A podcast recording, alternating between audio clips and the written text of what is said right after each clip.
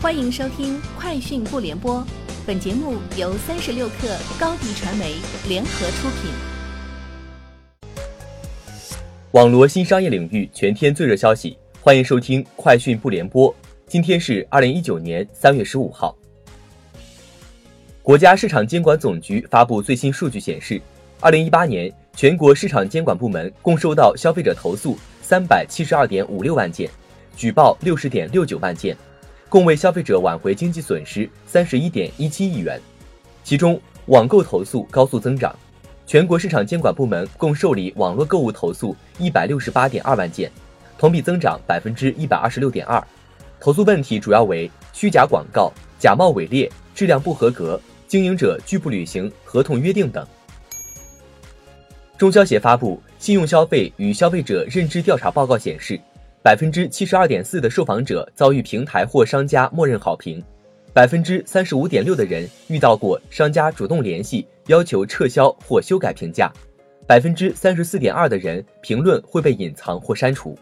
受访者对保健品类产品的不满意率达到百分之二十八点六，百分之五十点七的受访者认为列入信用黑名单可以有力惩戒经营者严重失信行为。百度今天宣布了新的人才梯队建设计划，公司将加速干部年轻化的进程，选拔更多的八零九零后年轻人进入管理层。同时，百度还正式推出了高管退休计划。百度总裁张亚勤博士是申请加入退休计划的第一位高管，他将于今年十月从百度公司退休。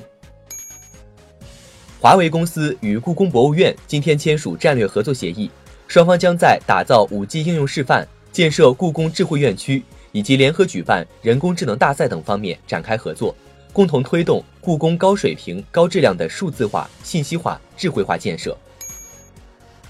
阿里巴巴本地生活旗下平台口碑联合茶饮品牌快乐柠檬在上海推出首家无人智慧奶茶门店，并推出第一个制茶机器人，顾客只需要拿出手机，用口碑 APP 扫码点餐。便可以自助选择奶茶口味、冰度以及糖度，完成付款后，制茶机器人便开始调配奶茶，再将奶茶放置取餐柜，全流程无需人工参与。制茶机器人不仅帮助快乐柠檬解决招工难题，还提升了服务效率。近日，软银 CEO 孙正义在接受 CNBC 采访时透露，将对滴滴出行进行十六亿美元投资。一位接近软银的消息人士透露。这其实是孙正义说错了。上述人士表示，软银将第三次注资的公司实际是东南亚版滴滴 Grab。特斯拉今天发布了 Model Y。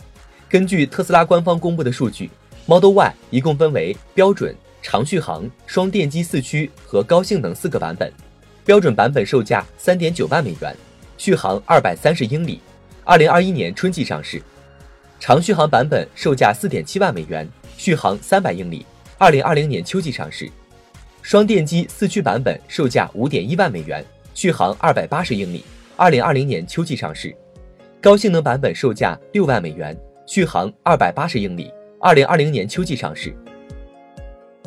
以上就是今天节目的全部内容，下周见。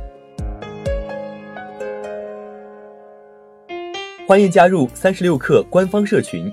添加微信 super 三十六克 s u p e r 三六 k 二，获取独家商业资讯，听大咖讲风口，聊创业，和上万客友一起交流学习。高迪传媒，我们制造影响力。商务合作，请关注公众号高迪传媒。